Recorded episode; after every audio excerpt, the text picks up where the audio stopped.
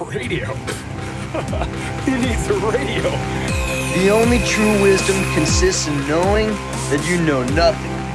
And there seems to be no sign of intelligent life anywhere. Shut up! Yeah, baby! Want to hear the most annoying sound in the world? Bienvenidos a Cine Expertos, donde tu dúo favorito de inexpertos opina sobre expertos del cine. La voz que escuchan es la de Augusto y hoy va a ser la única voz que escuchan porque voy a estar hablando solito. Como ya saben, estamos en un periodo aquí medio experimental del podcast que estamos probando algunas cositas. Este, algunas vez, a veces voy a estar yo solo, a veces va a ser Alondra, a veces es con invitado, pero nada. El tema de hoy va a ser películas de horror que he estado viendo en octubre. Como ya saben, yo, o deberían saber, yo soy súper fan del género del horror.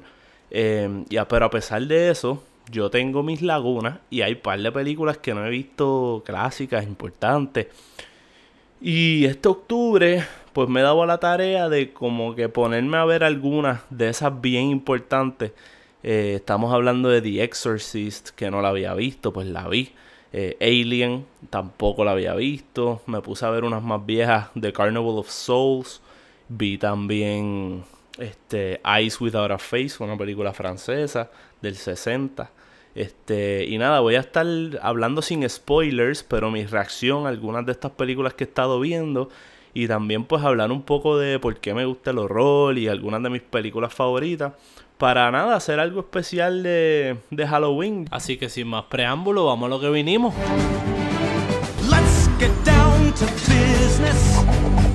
Alrighty, pues vamos a empezar hoy por hablar un poco de por qué a mí me interesa tanto las películas de horror, de dónde surgió esto y les voy a dar un poquito del trasfondo. Primero, la primera película de horror que yo recuerdo que me cagó, que yo dijera, anda, eh, tengo miedo de salir de la casa. Eh, Jeepers Creepers. No sé si la recuerdan. Cuando yo era chiquito fui a ver Jeepers Creepers. Y yo vivía en la misma urbanización de mi primo. Y siempre que salía de su casa por la noche, pues iba caminando para la mía. Solo. Y había como un bosquecito cerca. Eh, mano, yo después de ver esa película no me atrevía este, a salir y caminar solo por ahí. Eh, de chiquito, ¿verdad? Estoy hablando sexto grado por ahí quizás. Eh, pero nada, esa fue la primera película que, por, por, culpa de una película me afectara mi día a día así de momento. Fue Jeepers Creepers, full. De ahí en adelante yo como que piché a las películas de horror y pues me enfocaba más en comedia, series de televisión. Eh, pero cuando fui entrando en high school, pues empecé a ir a ver películas con los panas y eso. Y le empecé a coger cariño del punto de vista, pues, de, ir a vacilar. ¿Me entiendes? Como que vamos a ver películas de horror bien porquería. Este, que las hay por montones. Para reírnos, para mofarnos, decir los plot holes, este. Y de vez en cuando, cuando estaban buenas, pues decir, diablo, esta película estuvo brutal. Y ahí fue que me empecé a dar cuenta, viendo Insidious, The Conjuring, que cuando esas películas son buenas, están brutales. O sea, pueden estar bien malas y vacilárselas, pero pueden estar cabronas, sumergirte, asustarte, disfrutarte la estética. Y ahí yo dije, bueno, pues ir a ver películas de horror es win-win. Nunca te vas a aburrir. Te vas o a reír de la película o te vas a sorprender. Y de ahí en adelante, pues me empezó a gustar verla. Y me gustaba el mood y todo el flow de, de ese género que es lo primero, es como cuando uno escucha música, que lo primero que te gusta es la música, el beat, el ritmo, lo que sea, pero después te empiezas a enfocar en la letra y todas esas cosas. Pues me pasó lo mismo con el horror, que primero descubrí eso y después me empecé a dar cuenta que hay algo más allá en muchas de estas películas, quizás no las más comerciales, pero eventualmente pues con películas como The Witch, The, eh, Hereditary, Get Out y eso, películas que cubrí, cubrimos en el podcast de horror moderno del año pasado. Así que ese episodio está recomendado. Vayan a verlo para tener una mejor idea, ¿verdad? De lo que estoy hablando de, del horror trayendo temas sociales y psicológicos y personales. Eh, en el contexto de una historia de un monstruo, de un fantasma, lo que sea.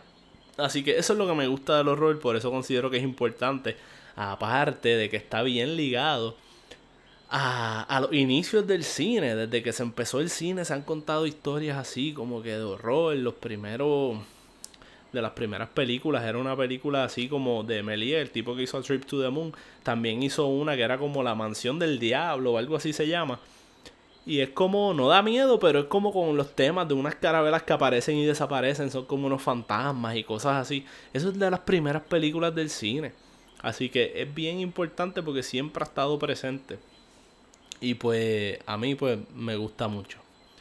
Por esa línea voy a estar hablando de las películas que he estado viendo. La primera siendo The Ultimate Classic, como dirían. Este episodio es para los nerdos, by the way. So... si estás escuchando hasta este punto ya, 6 minutos into it, probablemente eres un nerdito. Así que nada, te saludo. Me caes bien. Eh, The Exorcist del 1973. Eh, mira, esa película salió hace 53 años. Y yo no la había visto. Digo, yo no estaba vivo desde hace 53, pero yo siendo un fanático del horror es casi una, ¿verdad? Un pecado no ver The Exorcist. Así que dije, bueno, pues este octubre vamos a verla. Y me puse a verla. ¿Sabes por qué no la había visto? Porque yo pensaba que tanta copia barata que se han hecho y como yo he visto tanta porquería, pues yo dije, bueno, pues probablemente la, todas esas porquerías que yo vi ya me la dañaron, ¿me entiendes? Porque ya todo lo que quizás The Exorcist pudo haber innovado para mí iba a ser como un cliché ya. Pero no fue el caso, mano yo me he dado cuenta que no solo las copias baratas lo imitan y lo imitan mal. O sea, no cogen lo menos interesante de la película para imitar. The Exorcist me sorprendió un montón, fue súper refrescante porque se sintió como como una película bien distinta. Yo, yo tuve este pensamiento. Lo chévere de las películas viejas cuando vi The Exorcist lo chévere de las películas viejas es que como no existía el cliché hasta ese momento sobre ese mismo género, pues son bien originales y no están siguiendo una fórmula. Y las que le vienen después tampoco logran lo mismo porque no la copian al dedillo, porque esa película no es una fórmula. Lo que ocurre es que con el tiempo se crea una fórmula mieldosa de lo que era aquello. Para que entiendan lo que digo, The Exorcist es una película que cuando tú la ves parece un drama. Me sorprendió que es como un drama, pues de esta actriz que está con la, criando a la hija y este cura que está ahí dudando de su fe. Y de momento pues llega Satanás alterar las vidas de todos ellos. Y me sorprendió que la estética de la película era bien eh, mundana, como quien dice, o sea, era bien depicting la realidad. O sea, no, no era tan estilizada con unos colores azulados, mucha sombra y oscuridad constante, como decir un, las películas de ahora, eh, Conjuring, Insidious, por esa vena. Este, no, es una película normal. O sea, eso, eso pudo haber sido la cinematografía de Rocky, por ejemplo, que es otra de los 70 que me encanta. Eh, solamente que está Satanás y está esta nena bien loca ahí. Y le añade al creepiness. El hecho de que se sienta bien real. Este. Lo añade al creepiness. Porque cuando tú lo estilizas demasiado. A veces te distancia. Y don't get me wrong. A mí me encanta. La estética de horror. Como mencioné. Me gusta mucho ese estilo. Pero ese estilo viene. Desde el expresionismo alemán. Que esas son las películas de los 30 de horror que en Alemania no había mucho, para ese tiempo, después de la Primera Guerra Mundial, allá no había mucho budget para iluminar bien cabrón y qué sé yo, son literalmente para hacer sombras pintaban de negro. Y en cámara pues se veía un contraste bien alto de pues lo que tú iluminabas el sujeto protagónico y la sombra en un negro puro. Este y, y eso fue lo que dio paso a crear la estética pues gótica. Y se empezó a asociar mucho con los temas góticos de los monstruos y Drácula este y mitologías así. Eventualmente Universal Pictures empieza a copiar eso para las películas de Frankenstein y todas esas cosas.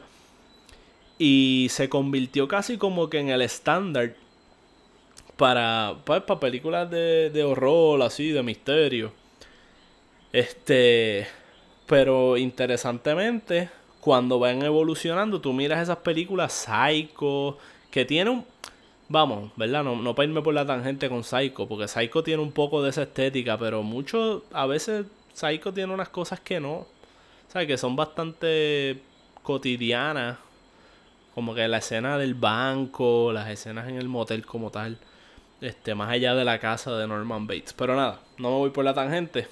El punto que quiero llegar es que no es tan. No sigue. em- Se empiezan a separar como para los 60 y, y lo mencionaré cuando hable de las otras películas que he visto en octubre. Se, se empiezan a separar un poco de esa estética así super gótica. Y esta película es un reflejo de eso. The Exorcist, claro, es Georgetown y tiene algunas cosas así antiguas y tenebrosas. y Hello. Son, ah, son artistas como quiera que lo hacen y quieren expresar algún tipo de creepiness y, y, y evoke eso, esas eh, ínfulas satánicas. Pero, pero lo que quiero decir con esto es que fue una película que no estaba tratando de, pues qué sé yo, de, de copiarse de, de esas películas antiguas que tocaban esos temas ni nada por el estilo, sino que fue su propia cosa. Y eso me gustó, fue bien refrescante. Eh, hay más detalles que no sé si quieren. Lo- yo estoy mirando aquí el reloj. Me voy a, voy a tratar de mencionar esto en 20 segundos. Voy a decir un spoiler. De en 3, 2, 1. Me encantó que el exorcismo durara días. La película entera se fue, fue estirando el, tema del exorcismo. No pasó en una ce- escena con gritería y ya como tiende a pasar en las películas modernas. Ok, saliéndome del spoiler. que fue eso por si acaso, ¿verdad? Si hay gente como yo que no la ha visto. Eh, pero nada, pienso que me encantó The Exorcist, me sorprendió mucho. Ah, creo que me puedo ir moviendo a hablar de Alien, que fue la otra monster movie famosísimo. Alien salió en 1979. Em, me tomó 41 años, digo, yo no estoy, again, nací en el 95, pero, pero ajá, me ha tomado toda mi vida ver Alien. He visto Prometheus, em, Alien vs Predator, he visto Predator, he visto un montón de películas relacionadas a Alien, pero no he visto Alien. So, contrario a Exorcist, Alien sí me pasó que haber visto las que le siguen y las imitadoras, como Life con Jake Gyllenhaal, pues le quitó mucho del surprise factor a esta película. Em, sigo pensando que es un logro brutal, los efectos me encantaron, tiene actuaciones buenas, me gusta mucho, mucho cómo se ve el alien, em, salvo una escena ahí que está flotando en el espacio, se ve medio awkward. Me encanta la estética de lo de Ridley Scott con, con el espacio y las naves, así que parecen unos carros chuchos de otra época. Eh, pero está gufiado. Eh, me gustó. Le pude sacar a la película que al inicio. Bien poco, bien poco diálogo. Y te van introduciendo a esta, a esta nave, a estas personas que se van levantando poco a poco. Todo eso me gustó. Me gustó el mundo cuando ellos llegan y ven, ¿verdad? Las cosas de los aliens. Em, y obviamente pues el desarrollo de la criatura también. Lo que pasa es que pues sentía que ya había visto esa película mil veces y pues me, me aburría un poco porque más o menos sabía que esperar todo el tiempo. Eh, particularmente la película Life, de verdad que siento que fue una... eh, eh, como un copiete bien duro de Alien, se parece demasiado. Este... Pero sí, definitivo Alien, entiendo por qué es un clásico, entiendo el respect. Este... Está bien dura la película. Me gusta mucho el personaje de, de la, la astronauta. Pero fíjate, algo que sí pudo hacer un paralelo con Alien y The Exorcist fue que ambas películas lograron. Bueno, no sé si, ¿verdad? No, no que lograron, sino que ambas películas te crean este feeling de que hay muchos personajes protagonistas. Em, si notamos en, en Alien, pues empezamos con el capitán de la nave levantándose como que pareciera ser que él es la figura central. A veces cambiamos a al que es como un doctor ahí bien robótico, hint hint. Eh, después pasa a ser ella. Y cada persona se siente como que tridimensional y que, y que y me gustó eso. Contrario a las películas de hoy día que tienden a ser más fórmulas, porque uno lee todos los libros de screenwriting y de escribir y todo, y siempre lo que te dicen es como que, ah, tienes que desarrollar el personaje principal y todo gira alrededor de este personaje y la necesidad de este personaje, y uno como que rezaga y echa un lado, ¿verdad? Y uno lo ve en las películas, que se echan a un lado los personajes secundarios y no se les da protagonismo ni escenas de ellos, ni secuencias de esos otros personajes aparte. Eh, que me parece, me fue bien refrescante en ambas películas. En The Exorcist, pues nos vamos un rato siguiendo la historia del, del cura, nos vamos, empezamos con otro que, que no viene a salir hasta buen rato en la película, el que está por allá por, por Egipto. Después la actriz, estamos un rato viéndola a ella. Como que esas películas no tenían miedo a explorar las historias de diversos personajes y que después convergieran o no convergieran. Y estamos hablando de dos mega clásicos. Y me sorprende que eso no se haya dejado de hacer, porque es que no, uno simplemente no lo ve. Tú coges Insidious, una película super tight, me encanta, no la cambiaría. Pero tú la coges, por ejemplo, y es todo el tiempo el enfoque de la, familia ahí cerradita, la mamá. No salimos de eso. Este, y otra cosa, que es la que, quiero mencionar con volviendo rápido a The Exorcist. Eso es un peliculón de tres pares, o sea, el horror hoy día se ha relegado a la película que se lleva a cabo en el aparmencito de alguien y no sales de esas cuatro paredes y toda la, historia se lleva a cabo ahí. Eh, en términos de budget. Pero The Exorcist te llevaban, te llevaron hasta, hasta Egipto, ¿no? Este, Irak eh, te llevan para allá, para Irak, y estás viendo toda esa gente cavando. Aquel, o sea, un cast y un montón de extras ahí. Van para Georgetown, para el apartment, para la casa. O sea, tienen un montón de locations bien grandes. Eh, es una película con mucho scope. Este. Y también es algo que uno no tiende a ver mucho. Tú te coges, por ejemplo, Get Out, que fue un palete este es una película que se lleva a cabo en una casa y that's it, se acabó. La casa, el carro, el apartment y el TSA, eh, unas oficinitas ahí del aeropuerto. Este, esos son todos los locations. Y pues nada, cada cosa tiene que ver con su contexto. Get Out se dio a cabo, se llevó a cabo un contexto de que es una película de Blumhouse, que es una película, una compañía eh, que hace películas de horror con low budget adrede. O sea, ese es su business model. Y se respeta y está gufiado y se agradece porque son los que han sacado un montón de películas buenas. Eh, y los otros que tienen un modelo algo similar es este A24. Lo que pasa es que son más artsy. Eh, pero igual, tú te coges Midsommar y quizás es una que tú puedas decir, diablo, qué grandeza, porque hicieron toda una aldea y qué sé yo, pero aún así uno no siente que está navegando qué sé yo, tanto, esa, esa quizás sería la excepción, pero que está navegando tantos espacios, se sigue sintiendo bien contenido. Eh, pero nada, eso fue eso también fue algo que abonó a que The Exorcist se sintiera como una película más allá de, horror, como una película pues de drama tradicional, whatever, eh, que tiene elementos de horror o una temática de horror. En cuanto a Alien, pues obviamente estamos en el espacio, sí tiene el feeling más contenido, pero aún así se bajan en un planeta y toda la cuestión. Así que también supongo que le pudiese aplicar y no ni se diga, o sea, es un una película en in space de horror, eso quizás ya lo hemos visto, pero son imitaciones. Antes de eso pues no no se tocaba mucho ese esa ese realm. Pero nada, e, era inevitable porque en los 70 había una obsesión con el espacio. Se ve en la historia del rock todos los discos de David Bowie y todo eso haciendo alusión al espacio. Eh, y toda esa cuestión. Así que ah, esa obsesión estaba.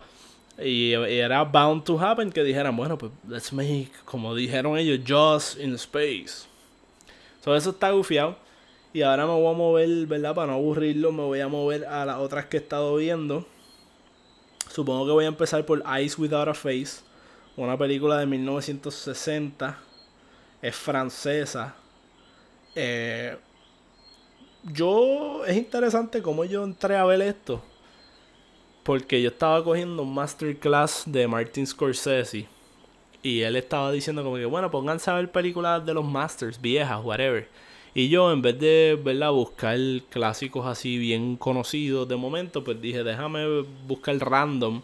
Me voy a meter en HBO Max, que tienen, que tienen películas viejas. A ver si hay algo de horror, porque yo actualmente estoy escribiendo cosas de horror y eso, y pues estoy hookeado con esas películas, o vamos a buscar. Y entré a ver lo que había y encontré así por encimita, vi esta, Eyes Without a Face, el póster se veía gufiado. Ah, bueno, pues vamos a ver de qué trata. Y pues nada, pues me puse a verla. Recuerden, no voy a dar spoilers. Pero si no la han visto, es de un. Pues este, este psiquiatra, psicólogo, digo, cirujano plástico, que tiene una hija desfigurada. Y pues, basically, mata mujeres jóvenes para ponerle la, el rostro para usar la piel de ellas para ponerle, para arreglarle el rostro a su hija. Eh, es bien loca la película. Es un poco straightforward. Eh, pero definitivamente tiene unos momentos bien chéveres. Desde, desde el punto de vista de filmmaking, me encantó la escena. Hay una escena donde se ve bien gráfico una cirugía. Em, y me encantaron los efectos especiales ahí. Este, me gustó mucho cómo se veía la pues la hija de él tenía como una máscara para tapar sus cicatrices que se veía bien nítida. Y es una película bien aunque es bien straightforward y a veces son bien caricaturescos algunos personajes, que fue algo que no me gustó. Es una película bastante psicológica también porque es trabajando con, ¿verdad? Pues las inseguridades de una persona desfigurada, eh, que tú la pudieses extrapolar a las inseguridades de una persona que quizás se considera no atractiva, una persona, ¿verdad? Que no es mi caso, yo soy fucking bello. pero, pero lo que quiero decir es que que es, un, es otro ejemplo de una y es una película vieja que fue lo que me gustó que de una película vieja usando el horror para contar una historia más allá eh, y aunque tiene sus cositas, ¿verdad? Que quizás no gustan tanto, yo creo que vale la pena verla. Eh, también yo creo que asenta la pauta de algunas cosas que se verán más adelante en el horror. Por ejemplo, en, en, en el mismo The Exorcist, que fue quizás 13 años después, vemos un montón de cuando la nena de The Exorcist está poseída o empieza a sentirse que hay como que, que mi vista poseída, empiezan a llevarla mucho a los doctores y hay, hay como una toma bien clínica, bien incómoda. Que esta película de Ice Without a Face tiene tomas que me, que me recordaron a esas de The Exorcist. De tomas de las cirugías que el doctor hace y eso, que se ve así bien clínico, bien de una manera incómoda. Entonces uno se pone a pensar pues en esa mirada pues media crítica al modernismo y a la ciencia y a la, y a la medicina. Y es como que, que a veces uno lo ve normal ya, pues que te abran y te operen y qué sé yo, pero en verdad es fucked up, ¿me entiendes? Estás abierto ahí, te están haciendo cosas con máquinas y herramientas. Y pues me gusta como esa película fue, es de las, mm, así, de películas viejas que, de las primeras que he visto que brega con eso. Y de una manera bien brutal, interesante visualmente. Así que nada, yo. A mí me gustó Eyes Without a Face. Y probablemente la recomendaría si ya si has llegado hasta aquí en el podcast. Eh, probablemente te va a gustar Eyes Without a Face.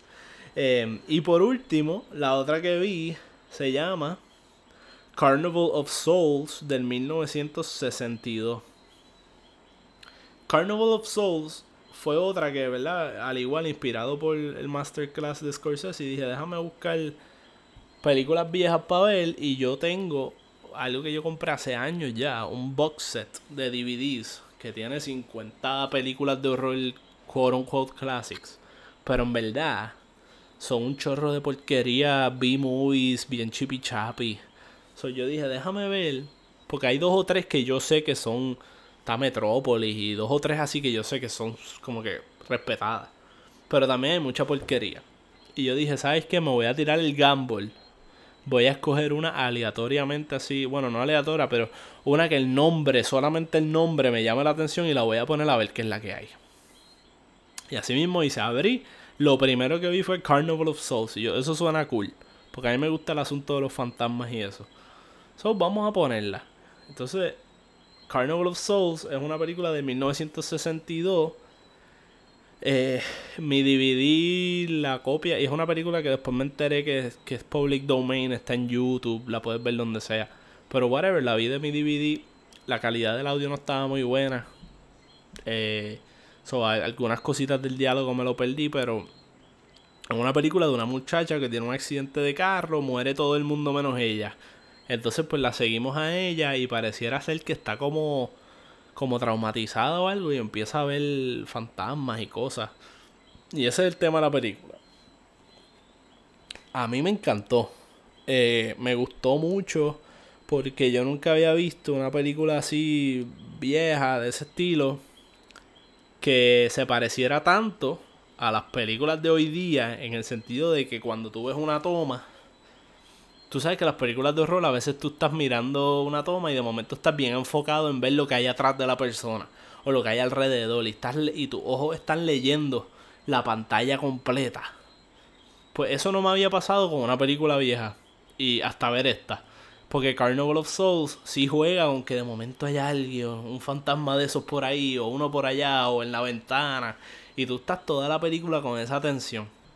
Sigue sintiéndose como una película así media rústica y media, ¿verdad? Tiene sus elementos medio cheap y uno como que medio se ríe un poquito, pero... Eh, pero a mí me gustó, creo que es una película que, again, si, si llegaste hasta aquí, viste Eyes Without a Face y viste todas las demás, pues también eh, altamente recomendada si eres fanático de estas cosas.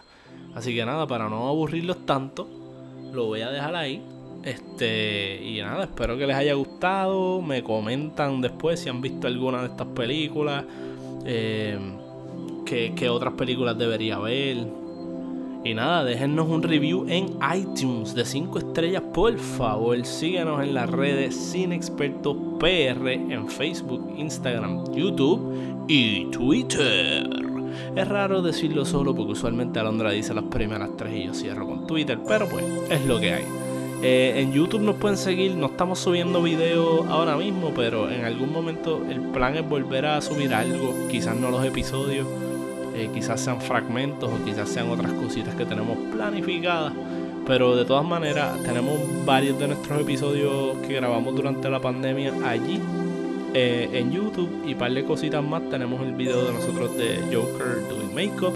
Recuerden ver todos nuestros episodios de Halloween que, que hemos grabado, de películas de, de horror, eh, nuestros episodios de, horror moderno que grabamos el año pasado, el episodio que grabamos con Eduardo Niaglioni sobre los subtítulos del futuro, el futuro de los subtítulos para los sueldos, que en ese episodio también hablamos de videojuegos de horror. Así que nada, ahí tienen tela para cortar. Eh, y son mejores que este porque no soy yo solo. Así que es un flow más dinámico. Nada, espero que les haya gustado y nos vemos.